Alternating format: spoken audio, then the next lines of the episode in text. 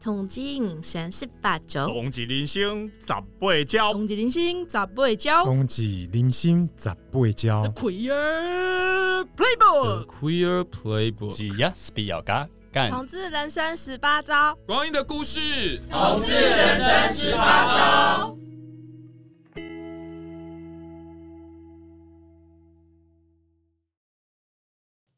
你现在收听的是。热线老同小组制作的《同志人生十八招》第八季，今天我们是同志百工图。大家好，我是主持人之一 C 轮，我是主持人萌萌。然后我们今天呢，还有一位特别来宾，叫做 Joe。没错，那 Joe，你要不要跟大家打声招呼？哦，靠近，靠近。好好，啊，大家好，我是 Joe。然后我今年是呃五十二岁，我是一个男同志。哦，就有点紧张哦，因为没错，第一次来录 Podcast，没错没错，嗯嗯，嗯，我们这个同志百工图的。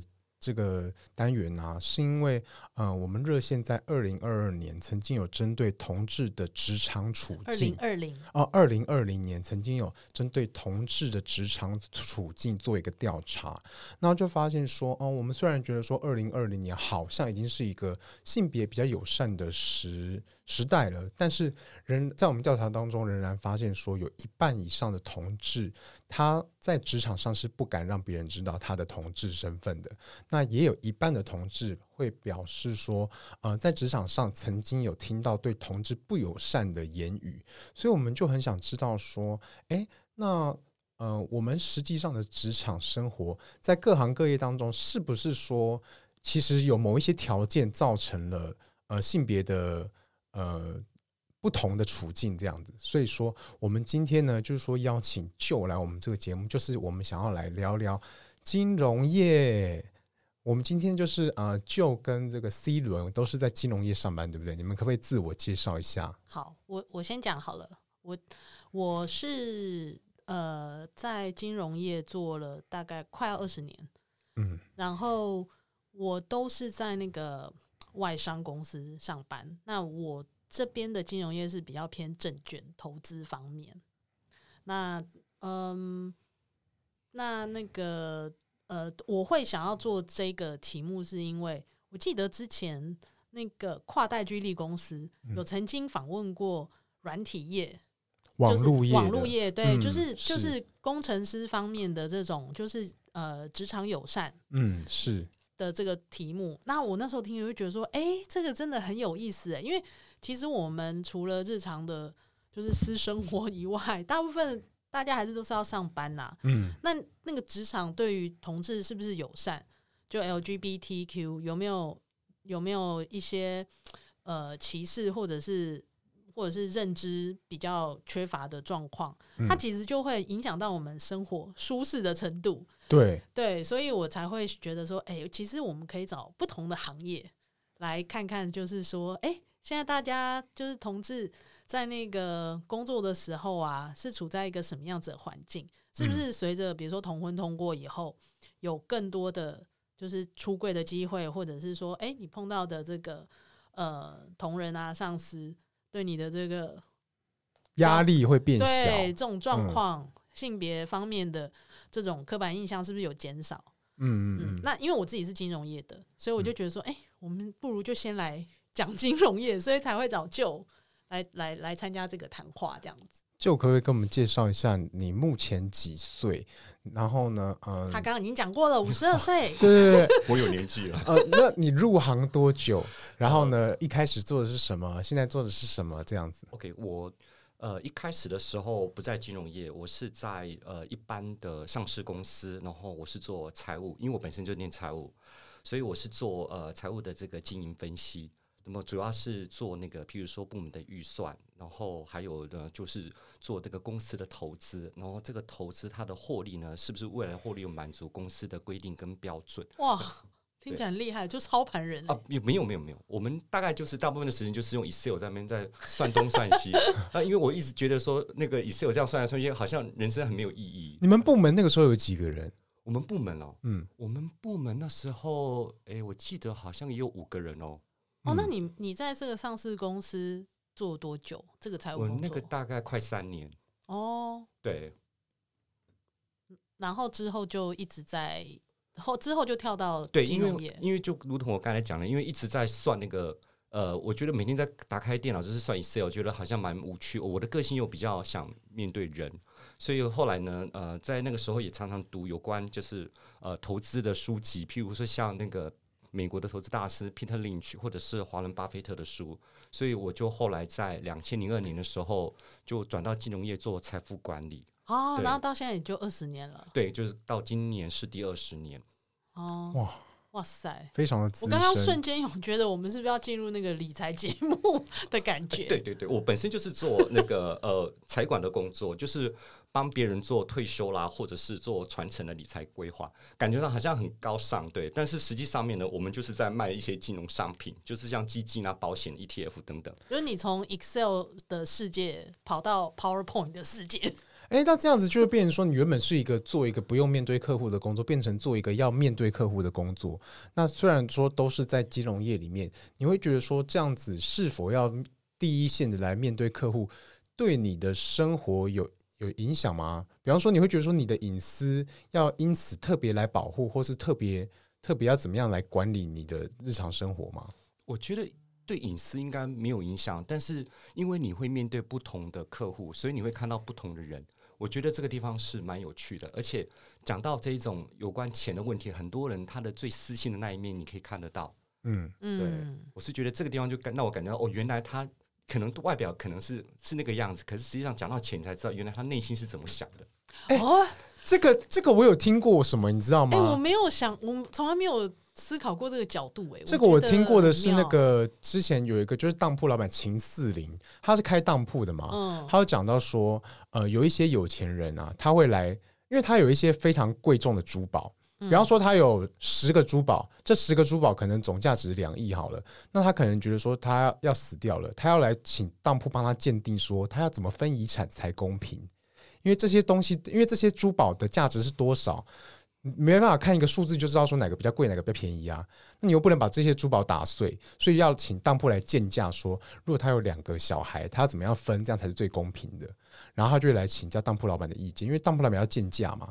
然后呢，然后这个时候就会听到一些，嗯，他他对他的小孩子是怎么样的，怎么样的的的的的看法这样子。然后还有听说一个是，呃，爸爸跟儿子说。我这个某某一个某一个珠宝很值钱，然后呢，哦，儿子跟爸爸说，我现在给你的这个，我孝敬给你的这个珠宝非常的值钱。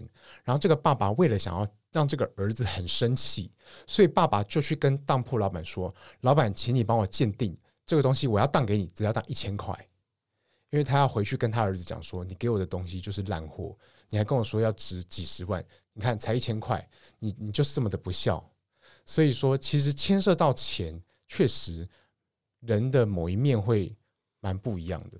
我想要听听看你讲的是不是是是不是也跟你刚刚那个故事好可怕，哦，可怕。对啊，但就是人性的那个对对，我恐怖面。譬如说，我们平常在做一些传承，一般都是经由这个所谓的保险的规划。嗯、那保险的规划就可以看到他的那个私心，譬如说受益人的部分，他可能说这个呃，我不要对我老公太好，所以那个都不要给我老公，然后要给他的小朋友，或者是说小朋友里面他最疼哪一位，然后他把这个保险金全部给那一个小朋友。哦、子女有办法查得到吗？我想知道这个的话，应该是查不到，是查不到，因为嗯，对，所以属于就是你投保的那个要保人他本身的这个财财产权，所以应该是看不到他怎么规划的。哎、哦欸，那。这样子，你有看过就是呃，是有关于同志伴侣之间的这种规划的吗？我呃，应该是说我没有看过哪一个客户跑过来跟我们讲说他是同志，他们要做规划。但是我曾经看过一一对，就是呃女女生，对，然后他们放很多钱在银行里面，嗯、然后他们想要去做保险，就是 A 他想要做，因为他们是假设是 A B 的伴侣，A 想要做保险，然后他的受益人全部写给 B，嗯。嗯，对，那这个其实呃，在保险里面是可以的，嗯，对，但是呢，在执行上面会有困难点。譬如说，当 A 走的时候，那么你想想看，我要申请保险金，你必须要有死亡证明，对，那 B 跟 A 是假设法法律上是陌生人，B 没办法拿到死亡证明去跟保险公司申请理赔。哦，还是会有这个问题。对，后来我们也想出办法，就是说，呃，A 想要把钱留给 B 嘛，他们是伴侣，假设是伴侣，我我看的应该是伴侣没有错。那么他们怎么做呢？就是比如说 A 呢，就把百分之九十五写给这个 B，然后五的部分呢写给他自己的弟弟。哦，或者是他的家人，他弟弟为了要把这五趴领出来，对他就会把就会把那个文件缴出来，缴出去。那保险公司看到文件，他不管看的是谁，反正他就丢过来文件。我看到哦，就是这个人发生事情，哦、他就把钱就是归到五分五趴给弟弟，然后百分之九十五给他的伴侣。嗯，哦，所以其实你在实物上是有看过，虽然没有承认，可是其实的确你也有看过有同志伴侣在做。就是理财规划的这方面，对对，因为这个案例我比较清楚，是因为它造成我们一些就是刚刚才讲那个困扰，就实物上面就是如果全部写给，就 A 全部写给 B，那 B 因为是法律上的陌生人，他没办法去申请理赔，会有这个问题。哎、欸，这真的很有趣，因为这个是你在一般的公司财务你不会碰到，嗯、真的只有你在做，就面对人群，你有很多广大的客户的时候，嗯、你才会碰到，就是说。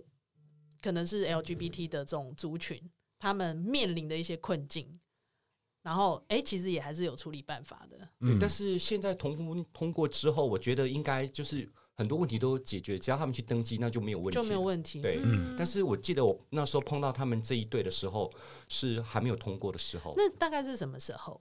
我记得好像是在二零一八。哦，其实也就是在公投前后，就对。对对，所以它其实也不是很久以前的事情。对，没错。哦，而且他们这一对都蛮有名的，因为他们就常常会把大笔的钱汇到各各个这个金融机构去。哦，你说有名是说业界有名就对，对，我记得是就是在那那个区块，呃，那个区蛮有名的，对，他们常汇来汇去，所以有些人认识他们。哦，好有趣哦，大笔金钱。他们就为了这种高利高利的存款的那些活动，他就转转移转移转移去。嗯，因为一般在金融界，他们为了吸收新资金，他们就告诉你说，如果你是新的存款进来，我会给你高的那个定存的利息。嗯，所以很多人就这样一直转，比如先转到 A 银行，然后他享受高利之后，嗯，然后他又转到 B 银行，对 B 银行是新资金，所以新资金有高利，就容易转来转去。我想要问说，就像你碰到这个案子啊，就是说。因为我猜，假设如果没有对就是同志族群有一定的了解的话，也许就不会那么费心帮他们找解决之道。诶，你觉得这个跟你自己的身份，就是你会因为这样子的特别设身处地帮他们想，然后就是去解决这个问题吗？我我当时是没有，是因为我们想要 赚那笔钱，赚那笔钱，对对对对，希望把这个单给谈下来，oh, 所以我们去问。Okay. 就是呃，保险公司跟去问那个呃，就是相关的，就是申请所谓的死亡证明的单位，嗯、然后他告诉我们，呃，要有这个所谓的亲属关系才能申请，所以我们去想做他的解决方案。嗯，okay, 那那那把问题再拉回到你身上，就是说，那你在金融业这么久，你你有在你你有在职场上出轨吗？我没有，你没有，对，一直到现在都还是没有，对，一直都没有。但我想，我同事应该有些人应该猜得出来了，对，嗯。但是我想说，现在社会风气也比较开放，同婚也通过，嗯，所以他们应该也觉得就，就就个人的隐私也不会去问我。哦，但是如果他们来问你，你会承认吗？呃，我我可能就觉得说你们多管闲事。不过应该是说，可能我年纪也大，已经五十二岁了，所以应该没有人想要问。但是我老实讲，在前以前我三十几岁的时候，会有同事问说：“哎，你怎么有没有女朋友之类的问题？”哦，对，因为像我们在那个二零二零年的那个调查里面，其实最长就是也有大概可能我记得是大概有三成的人。就是常常会在职场上被问这个问题，欸，我想确认一下，你们觉得单身与否会影响职场升迁吗？呃，以我自己的经验是没有，我也觉得没有。但是以女性来讲的话，你有没有怀孕这件事情，其实可能会在你的工作上造成一些考量。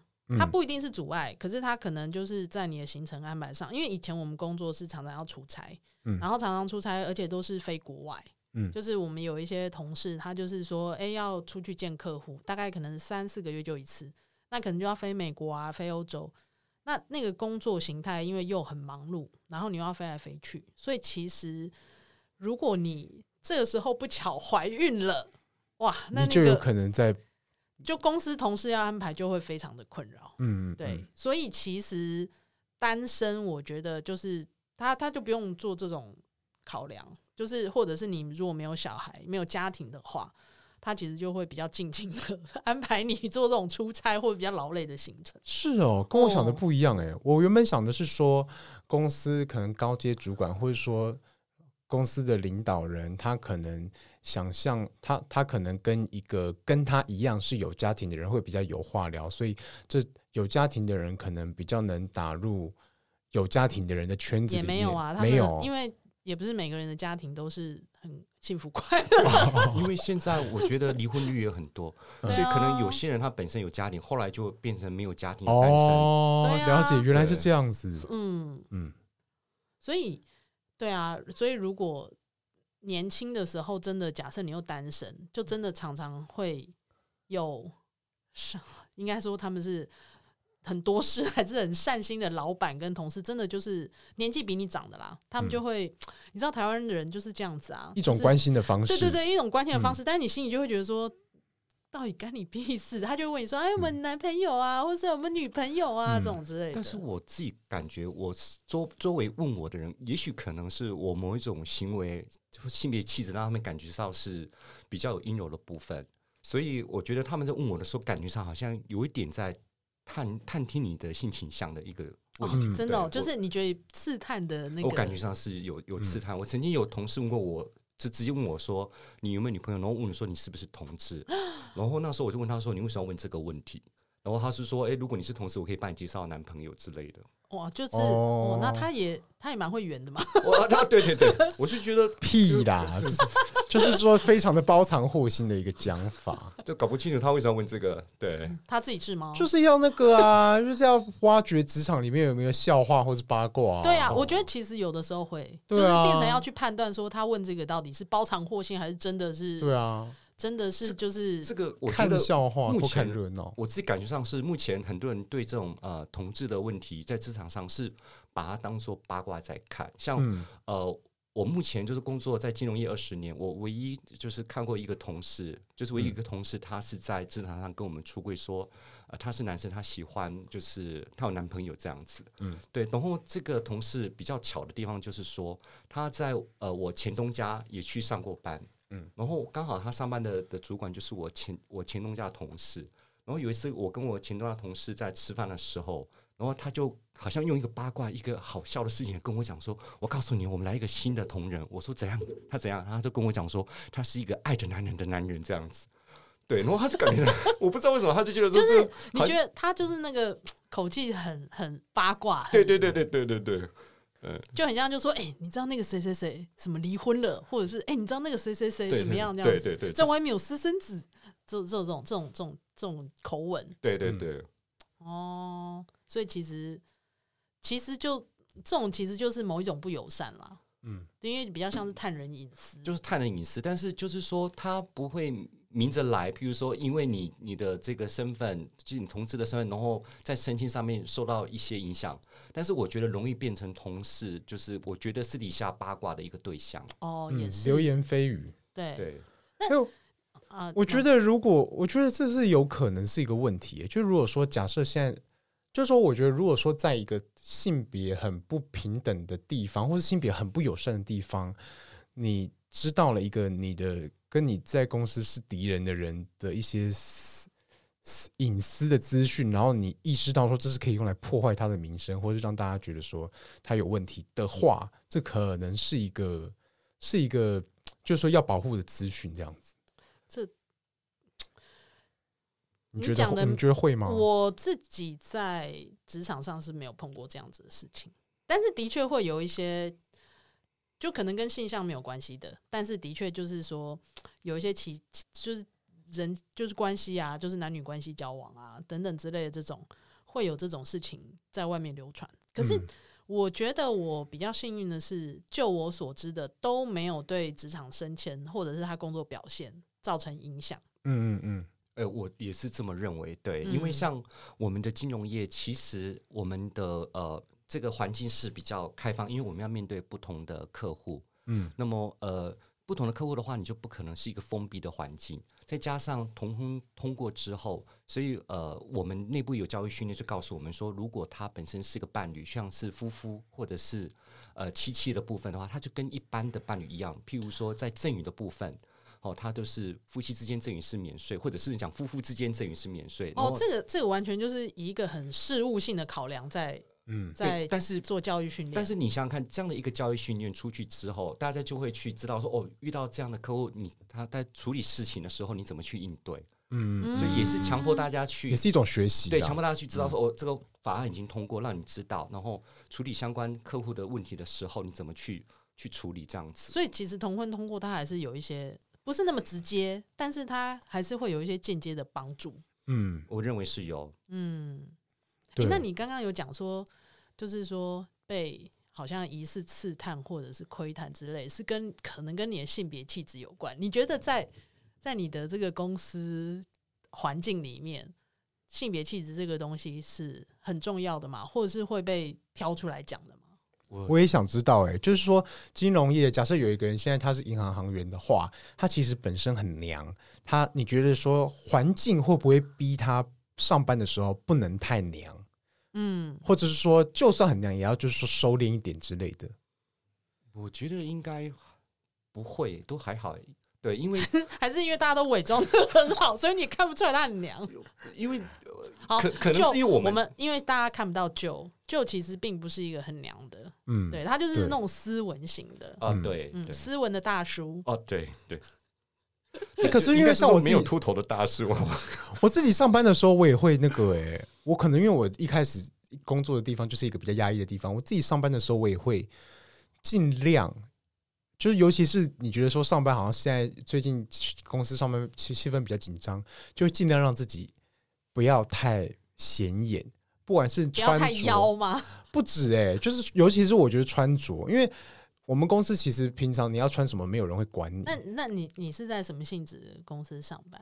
我之前吗？我之前在那个什么文教业啊。哦，文教业。嗯嗯，我们之前笑死我，那文教业公司教科书公司啊，最近啊，最近哦，二零二二年哦，还发一个全给全公司的信说，本公司禁止穿牛仔裤，因为很不端庄，怎样怎样，请各位同事尽量不要穿牛仔裤。哦，以前我有一个公司也是这样。就是我们星期五都会有所谓的 smart casual，就是说你可以就是稍微休闲一点，但是还是看起来专业。嗯、然后呃，其中一个公司它就是比较保守，因为它是亚洲公司，它不是欧美公司，它就会说你你可以 smart casual，可是你不能穿牛仔裤来公司。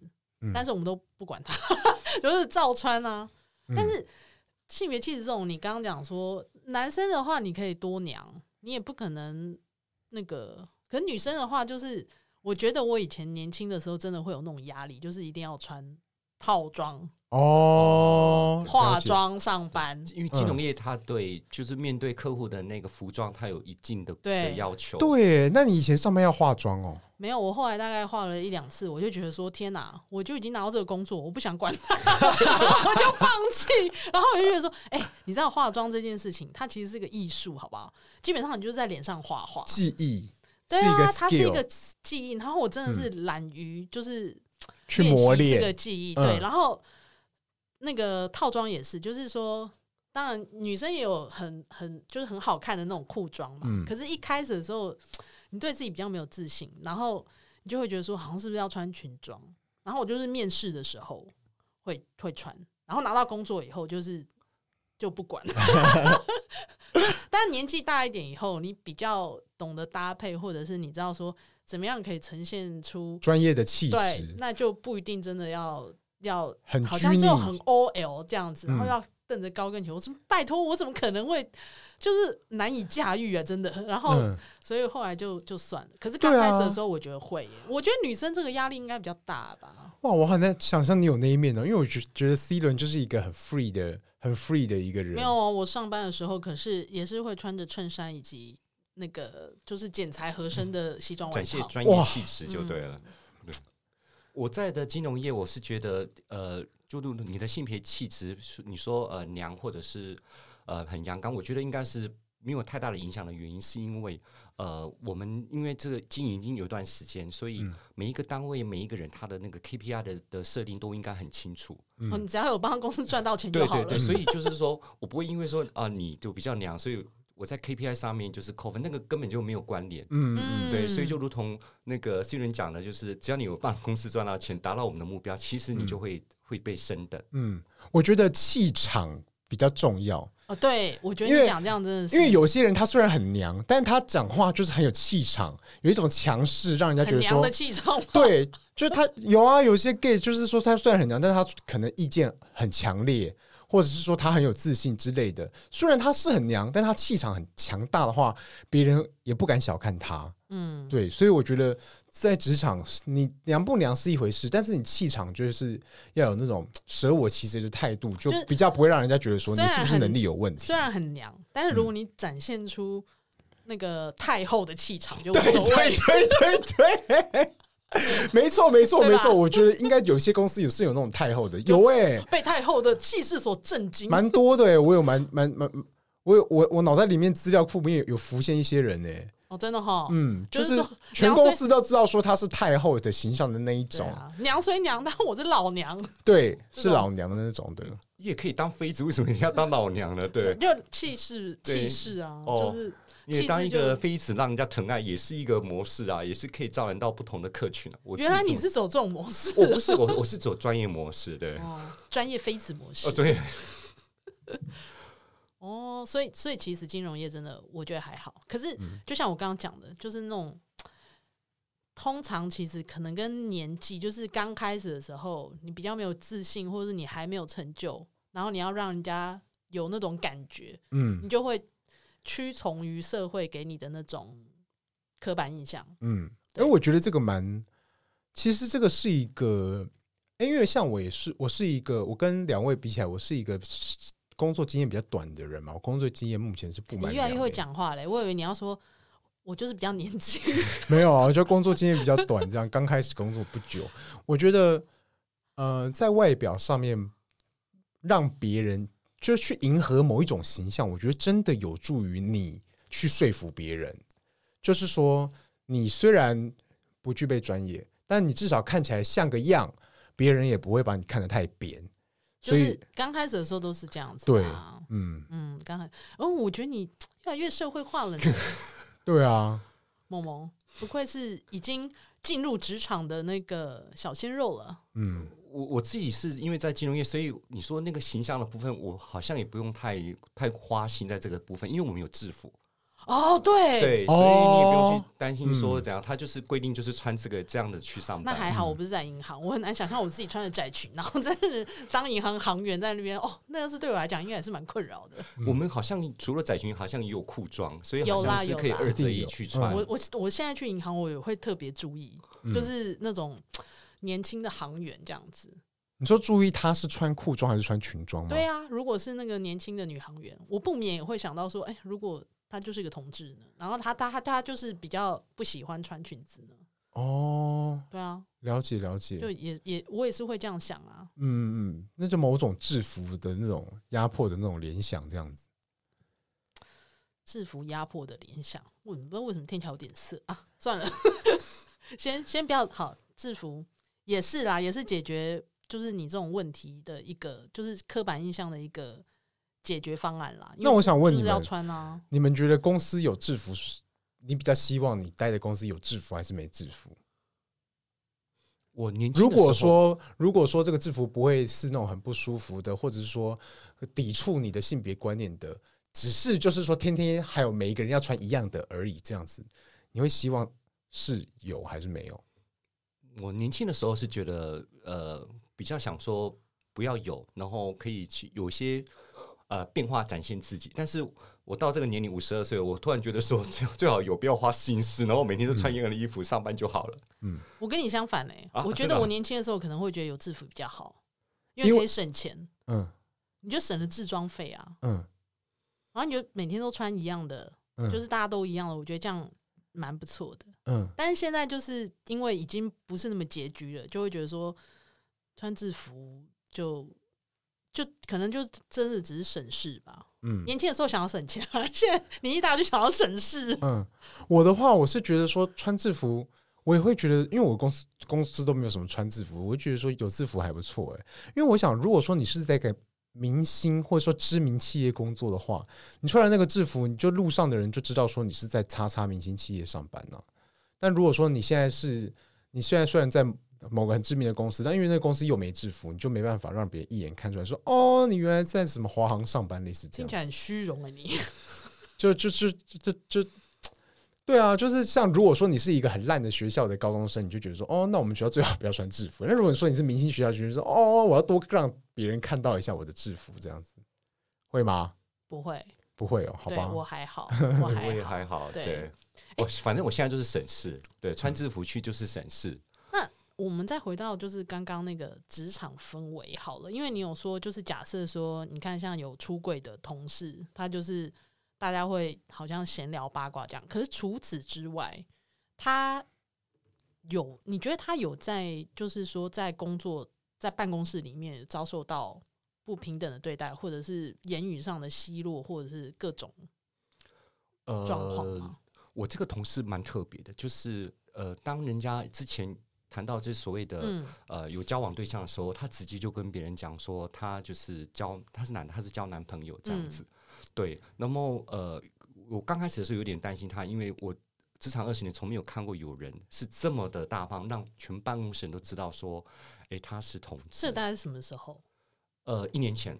啊，那其实蛮近的哈。对，一年前。那他是年纪很大，还是说三十出头一个年轻人？哦，对，三十岁我算，而且他已已经有一些社会经验了。呃，对，而且她也很大方，就是说，呃，有时候她男朋友接她，她会让她男朋友进办公室，哦，真的、哦，让大家认识，说这就是她的男朋友，那还蛮甜蜜的，对啊，嗯、呃，不过她男朋友一直换了，还好啦，笑死了，对，然后呃，我刚开始是觉得说，哎，她她这样子这么的公开，是不是对她有一些影响？就我没有想到说，实际上面，呃。没有想到说，同事对他的接受度其实跟一般你是异性恋是没有什么差别的。哦，真的哈、哦。对，而且我们就是在对待他的所有的东西，我觉得跟他是不是同事完全没有关联。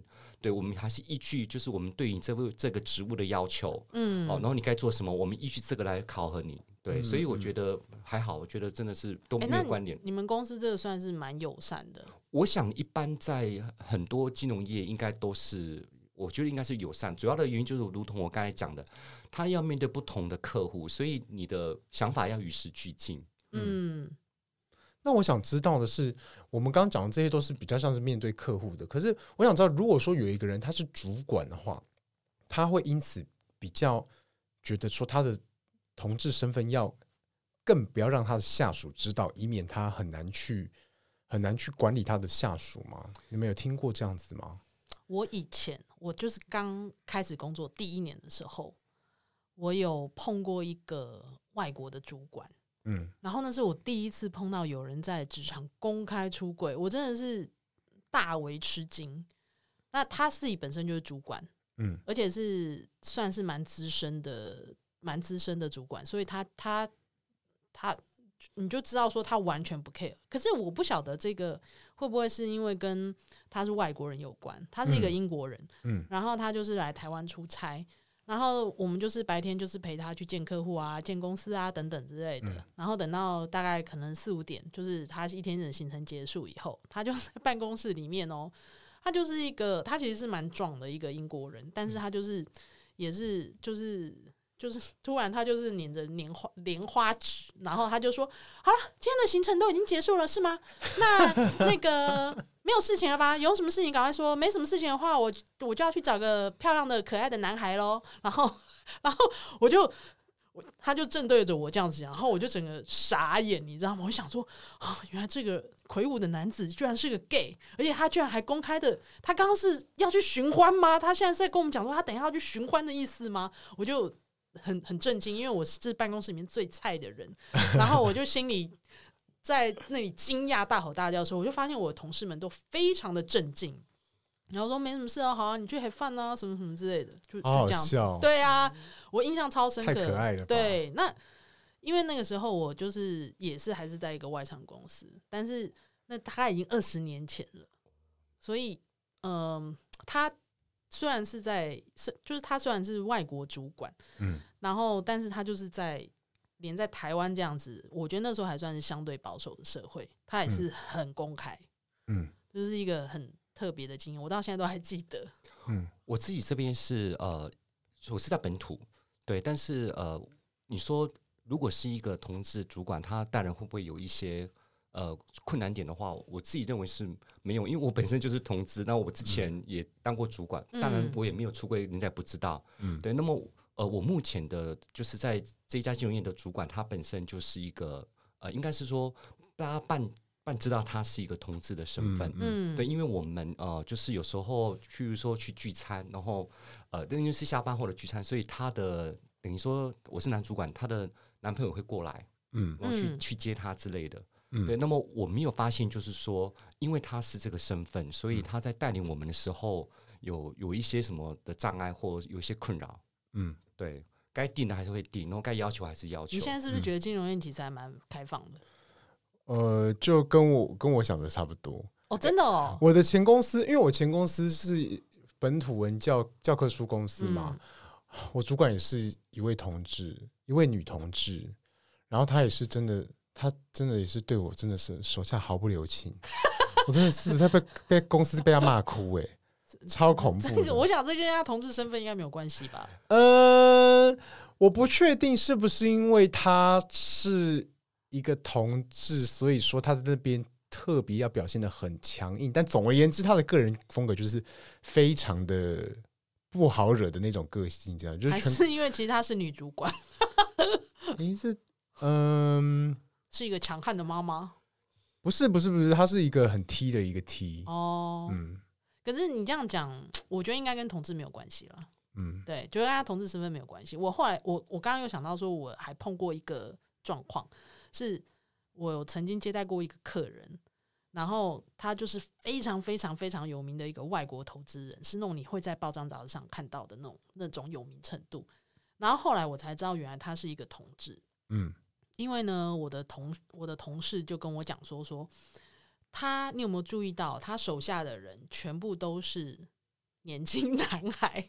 哈，对，就是全部，就是他当然有一些比较资深的，可是当他们认识，因为他们都是比我资深嘛，所以他们已经服务这位客人已经很久，所以他就知道他的下属全部都是就是很年轻，当初都是很年轻，然后看起来都是相貌堂堂男孩。然后如果你就是在他手下工作很久以后啊，因为他非常的严格，嗯，然后他是非常聪明的投资人，所以他对他属下要求的。这些数字啊，什么标准什么都很高，所以他说有那种做完可能跟着他六七年以后，然后就白发苍苍，就从一个花美男就感觉这样被摧残，可是那种摧残不是不是不是那种摧残，就是工作上的那种压力要求，对压力要求严格要求都。都掉发啊，不然就是白发，然后就是开始你就觉得说哇，跟那种刚刚刚来意气风发的样子很不同，那种你知道精英帅男都完全不一样，就要变成一个老头。可是我不太清楚为什么他的下属要找所谓的一些就是相貌堂堂的的男。哎，可是他这个女生也可以找，为什么？但是他下属真的就是，可是我在猜，就是因为他是同志，所以他都找男人。我觉得有可能他比较容易。发现这种人的优点，其他人在他眼里都看不上。我乱猜的，也有可能，但是也有可能，就是他觉得我们这个工作性质就是很辛苦，所以他找男的比较耐操。哦，哎，以前我们也有同事，他在找助理的时候，他也会希望是男的，就是不分男女，就是他就希望是男的，因为可能有时候他办公室留很晚啊，嗯，他觉得女生还是比较不方便，嗯、就诸如此类的，嗯，所以就是同志主管的故事，嗯。会被摧残哦，可以理解。嗯，我只觉得，如果说在我的工作上面，如果说对方是一个会吸引到我的长相的人，不管我是呃，就是我会觉得说，如果说对方是一个会吸引到我的长相的人的话，我会觉得要保持距离耶，因为我很怕被别人说三道四之类的。可是我觉得我们像面对金融业，你。真的常要面对很多人的话，嗯，我觉得长得好看还是吃香。嗯嗯嗯，业务工作类型，对啊，这个业务工作类型，你不论在哪里，就是长得好看一定是吃香的。嗯，我之前一个属下就是长得蛮好看的，对，然后他后来他的这个绩效也很好，对，尤其是他是那种师奶杀手，所以很多阿姨啊，哦、对妈妈都喜欢找他，而且呢，就是会拿午餐给他吃，对。啊，虽然他说那个东西是过期了，对，对，然后他也蛮蛮有趣的，就是说，呃，他那个就是因为比较浪漫一点，所以呢，就突然就结婚了，因为他的女朋友就怀孕，就这样子。哦，是这样子，了解。哎、嗯，那你就是就你你你们公司有类似这种，比如说社团，就是说。性别平等社团这种多元的社团嘛，因为我以前因为有在外商，其实我们公司都会有、欸。我后来有发现，就是它会有各式各样的社团嘛，有的会什么打球啊、跑步啊什么之类，然后有 LGBT 社团，但是它就是全球性的。然后全球性的就是它有时候因为各个社团都会有一些活动公告啊什么什么出来，然后我后来发现我的公司也有，可是因为。他们在台湾的分公司都很小，所以其实如果你一参加了，全全办公室的人都知道你是同志，嗯，所以我也没有参加，就我也没有这么公开我的身份啦，嗯，那但是就是说，我不知道说台湾的台湾的公司会不会这样子。我目前就是在金融业二十年所经历的公司都没有。LGBT 社团没有没有这样的社团，因为上一次我们那个就是 G D G G D 跨代 G D 公司，他们是有社团的。对，因为有一些公司跨国公司，他们呃，其实这个是一个人资的趋势吧，就是说呃，要有那个性别友善的一些，对啊，符合一些规章这样子之类的专员啦，就像有 E S G 专员，也会有那种性别友善的专员。哦，还有专员哦，有啊，你你知道 ESG 吗？我知道，那个就是呃，可能是他们的全球政策里面有规定说，可能比方说某，比方说亚洲区，或者说某一个某一个多少人要有一个专员这样子。嗯，我我我我的理解是这样。那我想问的是，你们公司有团建吗？团建是什么？有那个 team building 的那种活动？哦，你说那种 team building？对，因为我就在想，如果说我是一个同志啊。然后我要去跟我的同同事，如果说去去弄那种 team building 的话，如果说如果说嗯，就是我会觉得说会不会很格格不入啊？因为觉得说跟异性恋的人，我会不会就是说比较就是说要跟他们在那边表现的说，就是说去建立交情，我会觉得说是不是其实有一点，呃，觉得有一点，那为什么？因为隔阂？为什么 team building？就做活动啊，跟我们的就是同事身份有什么关联吗？对啊，因为我的想象是啊，像我现在在跟我自己大学同学，我们平常出去玩的时候，我们本来就有交集了嘛。可是我都还是会觉得说，有时候他们分享他们的私生活，跟我的私生活，我觉得落差好大哦，生活形态好不同哦。虽然说我们还是去上班下班，但是就是嗯，感情的部分，或者说平常他们交男女朋友的生活啊，或者说跟。和和像我平常要去追逐的的这种生活，我就觉得说超不同的。如果说是一个三十岁未婚的人，然后 team building 这种事情，对，就会觉得说，可 team building 不会，嗯、我们不会交流到这么深入的东西，对啊，是工作上的的相关的东西啊。对啊，team building 一定是都是，因为它是教育训练的一环一环，哦、然后通常都是为了公司的荣誉啊，什么为了客户啊，什么之类的，哦、所以他不会是跟你。哇，干净那种的，但我觉得那种 team building 课程，他们都是互相演出来的、就是他，他有时候一些有一些活动，然后活动完之后叫你做心得分享，然后你就知道说他要你做什么样的心得分享，你就讲那个他想听的话，就演给他听。嗯，那你讲到演戏，你会在办公室里面演异性恋吗？呃，有有有有，你有演过？对，就是之前比较年轻的时候，人家问我说：“哎、欸，你有没有女朋友？”那因为。不生气，然后一直这样问，所以后来我就怎么回答他们？我就我就想到说，我有一个交情比较好的女性朋友，嗯，然后就我就以她为例子，我就说我有，然后她就是我女朋友，然后他们会去追问，因为还好，因为我有一个这个那个就是他的那个模式在模型在嘛，所以我就跟他说啊，他的状况是什么什么什么之类的。那、啊、你跟他很熟就对，是好朋友，呃，算是好朋友，所以你也其实也很知道他很多事情。对，所以你要问的时候比较不会被问到这样子。对，没想到哦，对，居然还有演的这个成分在。但我觉得演的时候还是蛮蛮辛苦的，对。会会心虚吗？你会怕被问倒吗？我不。也还好，但是我是觉得说，有时候想想看，干嘛活得这么辛苦，要去演这些事情？那你有跟你的这个女性朋友就说，哎、欸，你在我办公室没有没有没有，人设人设是我的女朋友，对，这个人设太恐，没有没有，你没有跟他讲，没有跟他讲，对。但是我觉得，如果说我们的观听众当中有人，你在你的职场上面会，你想要隐藏你的身份，但是然后又常被问说你是否有女朋友的话，我觉得可以参考这个答案。但是你会推荐这个做法吗？我我我觉得现在这个。呃，社会已经比较多元嘛，我不建议这么做。哦，对，我我是像我后来发现，我有几个异性恋的朋友，对他们就很直接跟你讲说，呃，就是我的个性我，我我不喜，就是不适合有另外一半的牵绊，所以我喜欢单身。我他就是很直直接的这样子讲，对对，但是我知道他是异性恋者。所以，我可以，我可以想说，如果未来遇到这种问题的时候，我自己觉得，我们自己同志，如果人家问我们的时候，可以直接这样回答说，我的个性就是适合一个人生活。就是，嗯，编别的借口也比假装对对演戏好。感觉上，你假装演戏的话，就是你那个人设，你担心，如果那个人设大家知道的话，感觉上有点伤害到人家了。我自己觉得，嗯，就把他安在一个莫名其妙的角色里面。对对对对对。OK，原来是这个样子。我我从来没有假装过。嗯，我是没有假装过我异性恋过，但是就是如果有人家问你，你怎么回答？就打哈哈哦，就没有碰到啊，哎呦就没有、哦、对看对眼光很高啦，类似之类的。的但我又很讨厌人家说我眼光很高，哦哦我心里就会想说，是你眼光很低好吗？就是就是真的打哈哈，就是编个借口过去。我我觉得我可能也是，我我是真的从来没有想过要演呢、欸，就是说我也没有演成一个异性恋。我觉得其实好像。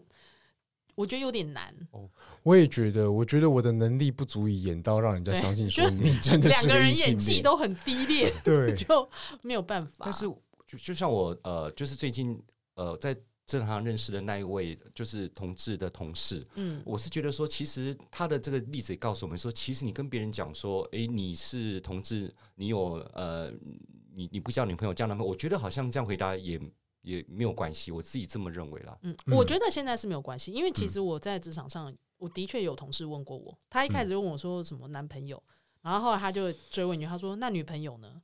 然后我说也没有，悲伤的回答就是他，你知道他是在试探，可是他就也很直接坦白的这样子问，然后我也就很坦率的直接问，然后这个大概是。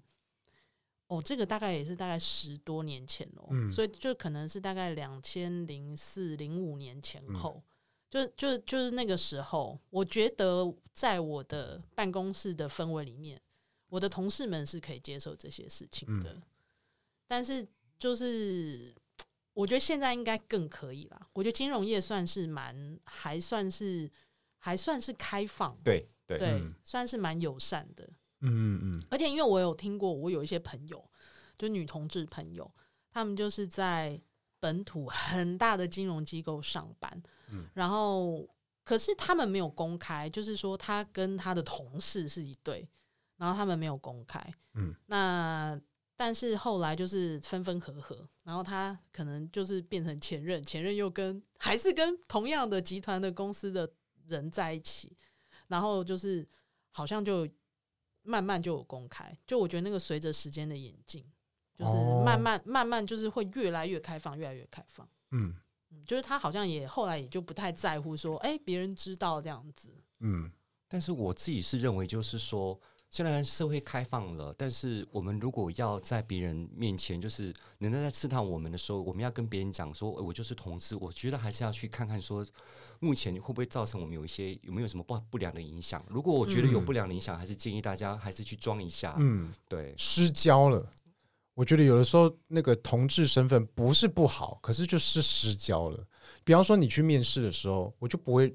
不会让对方知道说我是否是同志之类的。这个也也不能问吧？对啊，这个也不，这个也不用讲吧？呢？就是呃，我的意思说，如果说我原本包包上面有某一些彩虹的东西，哦，你会把它拿？我会把它拿下来。可是你哦，我我不知道这是自我严格吗？但是我就觉得我不想要让是自我审查，自我审查对，是自我审查。因为我们如果看到，假设因为我当过主管，我看到这个我也不敢问你这个问题，因为这个东西就是有点歧视的问题了。我觉得其实还好，我我是很很不想要被别人。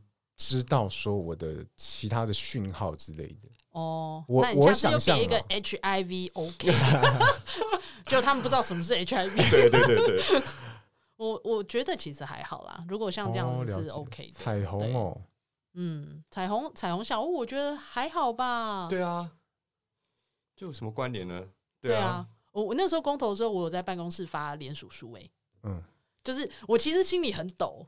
嗯，可是因为那时候我们办公室的人，因为毕竟我也是一个四十几岁的中年妇女了，然后其实大部分我我已经从一个那个嫩嫩咖变成老咖，嗯、然后所以我就我还是有一点抖，就是我不知道我的同事们会不会愿意签署嗯。那个公投的联署书，嗯，然后我就发给他们，可是他们就是、嗯、我其实蛮高兴我做了这件事情，因为他们就是非常爽快的就签，嗯。我觉得你好勇敢啊！对啊，我也觉得你好勇敢哦。我就是这个有点就是被拒绝了怎么办？说哎，我就是我也有被拒绝，然后是被我的同事朋友拒绝啊。他也是在金融业，所以啊，然后我就傻眼，然后反而是异性恋的那个同事，他就是他们就是二话不说发给他们就签，嗯，对啊，哇！不过我我必须说，的确是。即即使是社会已经变成这样子，就是比较开放，可是我说实在，我在做这件事情的时候，我也是提了蛮大的勇气，我想了很久，然后其实是有一点不安的。嗯，对啊。说，就你有没有拿联署书给你的同事？嗯、没有吧？没有啊，没有啊，做这个事情不敢啊。对对啊，真的真的会不敢啦。对啊，真的会不敢。呃，我觉得也不要求大家就是一定要这样子做，因为其实他有一点半出柜。对对，但是我并没有在办公室里面出柜。嗯嗯，我是觉得做自己很好，但是前提就是说也要在一个安全的环境下做自己。对，嗯，我我也觉得，就是说我其实当然是有某一些把握，就是说，哎，我觉得这些同事是可以接受的，然后我才做这件事情。嗯，对。我我我想到嘞，因为我就会觉得说那个。嗯，就是说感情生活是我们每个人的私生活嘛，我就会觉得说，我我的想象是啊，如果说我的一些彩虹的识别物，或者说我的一些私生活的一些讯号啊，如果说太常出现，或者说在不恰当的时间出现在某一些人的眼中，让他觉得说刺眼的话，我都会想说，这样子是不是会会种下什么祸根之类的？不会吧？我我觉得。可能真的就是要看你的职场的状况，比如说像就跟我我们在的那个职场的氛围，其实真的就是以功劳来论来论论断你的表现的话，长短优劣。对，其实你个人私生活怎么样，就是倒真的还好。但是我们也不能够排除说，就是在你的办公室里面，可能有些人真的会。会拿你的性向，或者是拿你的这些其他私生活的事情当做弱点，嗯嗯，来攻击，嗯，那那就那那我觉得就可能真的你就可能还是要稍微低调一点，嗯，应该是我想太多，我觉得没关系吧，我觉得了解，因为很多就是异性恋，他们也是把他们的那种，譬如家庭生活之类的，让人家知道啊。我觉得其实我都没有很想知道。哦，对啊，我好常听到，我好常听到主管跟我讲，跟你讲说，我儿子啊，他怎样怎样啊，什么之类的。我哎，我有时候都想问你们同事啊，不要说跟你水平的，你的上司在跟你讲说，我儿子哦，他哦最近哦考试又怎么样哦，他们学校怎么样，我送他去有什么，我儿子我就拿他没办法啊，他就是怎样怎样都考第一名啊。我看他讲的有不有趣？就是叭叭叭一直讲的时候，你会觉得很烦，对不对？而且我觉得烦是一回事，我觉得我想要去让他觉得高兴一点，我都不知道怎么接，因为我自己没儿子，我也不知道说当妈的此时此刻想要听到什么。就是聆听吧，我也不知道。聆听哦，对啊，对。就聆听啊，好不然棒哦，对，因为我都觉得说我很有拍马屁的动机和热忱，但我真的不知道。哎，我可能有妈妈的马我屁我可能怎么拍有一些资讯我会默默的记下来，因为我自己用不到，可是我身边可能有就是亲朋好友会用到啊，嗯。比如说什么学校嗯念什么学校比较好啊，然后小孩要上哪一个补习班或什么之类的，我觉得有时候就是实用知识，我觉得就是聆听，然后知道一下也不错。或者是你从别的地方听来的资讯，然后你就再给他回馈这样子，嗯嗯，对啊，了解。嗯，不然的话你要回报给他你的那个交友状况嘛，我觉得他可能他可能也会 哼？傻眼也说不定。我也不知道哎、你们你们你们同事会跟你们讲说他老老公小孩怎样吗？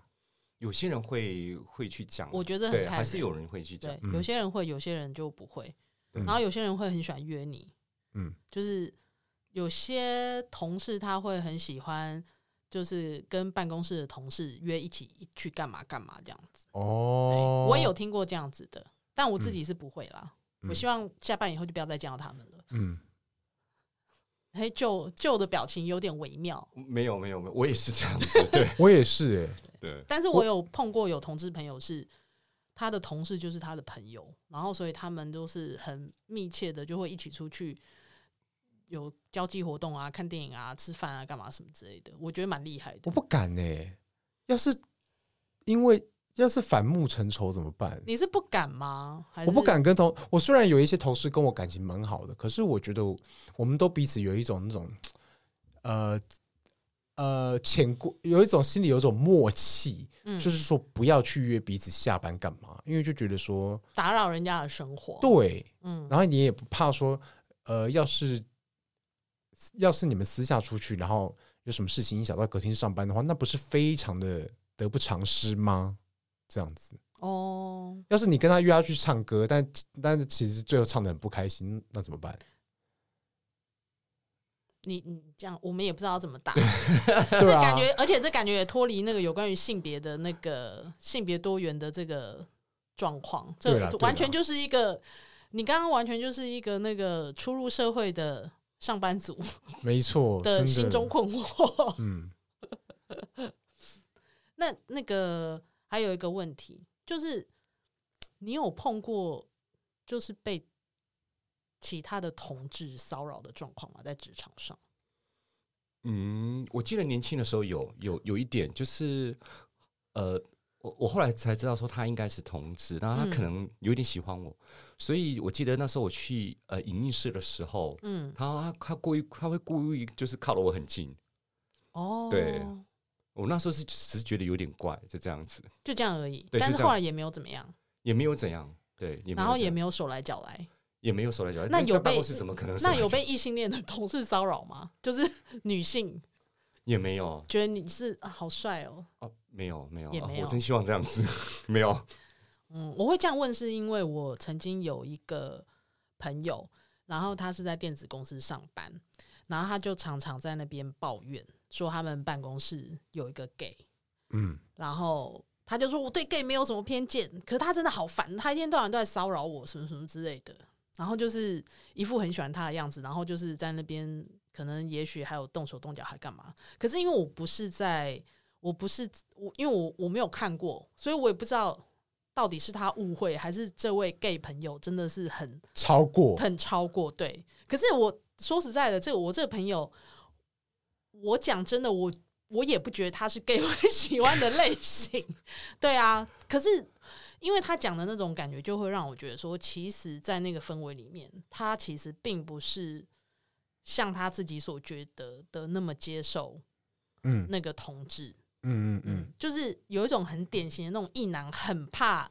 恐同吧？对对对对，就是那种觉得说，好像发现他是 gay，然后就觉得很担心自己被会不会遭殃？对，对然后我真的就是我知道有些 gay 就会觉得说，天哪，你也不看看你自己。我当时真的也是有一点点这种想法。嗯嗯对啊，我遇到过，就是呃，他就是两个异性恋的，但是他他知道说呃对方是同志之后，嗯然后人家就是可能有跟他有赖，然后他就觉得说好像有一点就是感觉上人家好像对他也要更更进一步的亲近。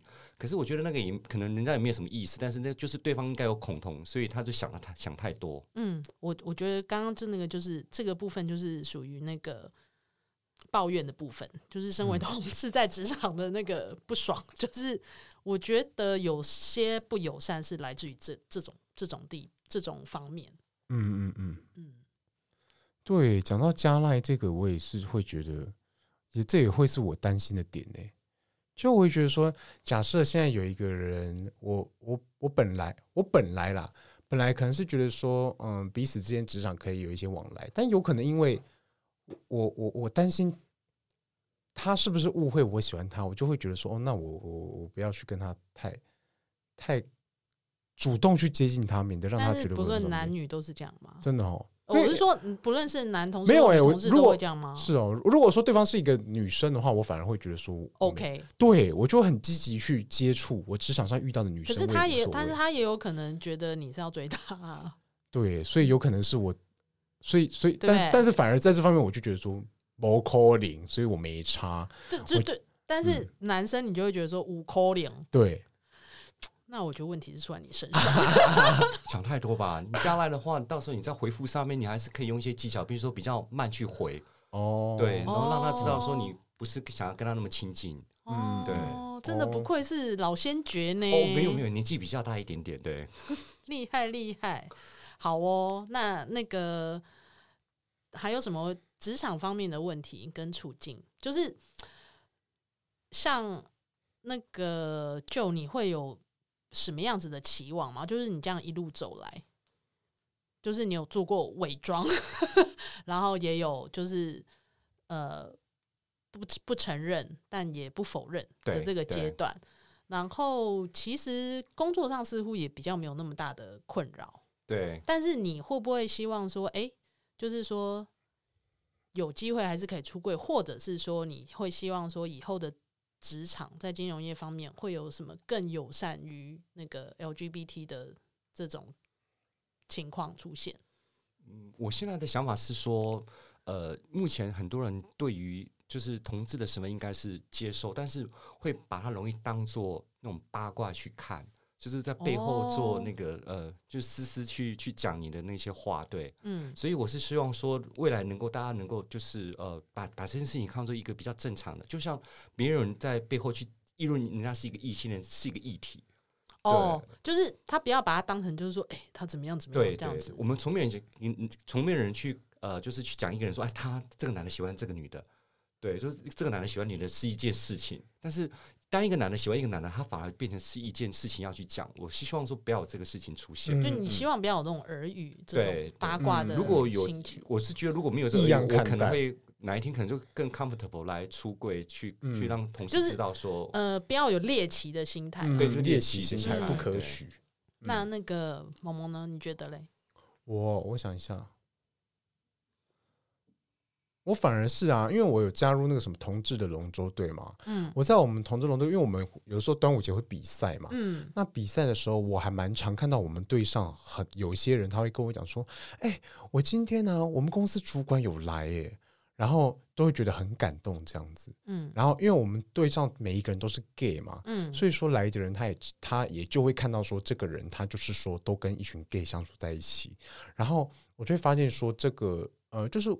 嗯，公司主管有来帮呃员工，有来帮下属，然后下属是在参加一个同志活动的时候，就是到场来表现支持，我觉得会让这个下属就是说感动的不得了。但这个这个这个上司是一个异性恋上司，对，通常都是蛮常看到是女生的哦，嗯，女生来，然后我就觉得真的很有空，然后我会觉得 蛮有空的，啊、这个这个算是某种。某种投资，就是说从此之后，这员工就服从度会变高，就是就是就就你就比较好管他这样子。就是说，如果说有这个机会的话，你就你就要掏心掏肺就对。对对对对对对对对对，就这是一个很好的一个，就老板很会做人啊，对对啊，真的很会带人的一种那种，这个人从此之后你就 OK 的这种。所以你会希望就是其实应该是说，嗯，在职场工作的异性恋同事可以。更自然的表达支持，或是说，如果说你是异性恋，然后你你的部署里面有人是同志，然后他让你知道说他要参加某一个同志活动的时候，你如果说去到场的话，那有可能对你将来管理他是一个很好的一个的、嗯、的一个很好的很好的一个事件，这样子。嗯，嗯好哦，带人带心，嗯。你们现在就知道要带 gay 的心是多么容易的事情。嗯，你看多简单，来 看个比赛而已。对啊，就是他工作以外的活动，去给他秀个支持这样子。啊、在他还没有出柜的时候，你就是哦不经意的发现，但是也是假装没事情，哇，你就得到他的心了。嗯，我我之前当过主管，也没有，就是没有，应该是没有带过 gay 的下属，对，不知道有这个方法。搞不好，搞不好有你没发现。应该是没有，我记得是没有，真的是没有，我记得是没有，男女都没有，呃，应该都是没有。对，不过当主管的的时间也没有很久了。对了，好啊，那今天大家还有什么样子的有关于职场、关于金融业的同志友善议题要讨论呢？嗯，这个除了这个之外，因为我本身是做那个理财的嘛，嗯，所以是不是可以进入这个机会跟大家讲一下那个理财呢？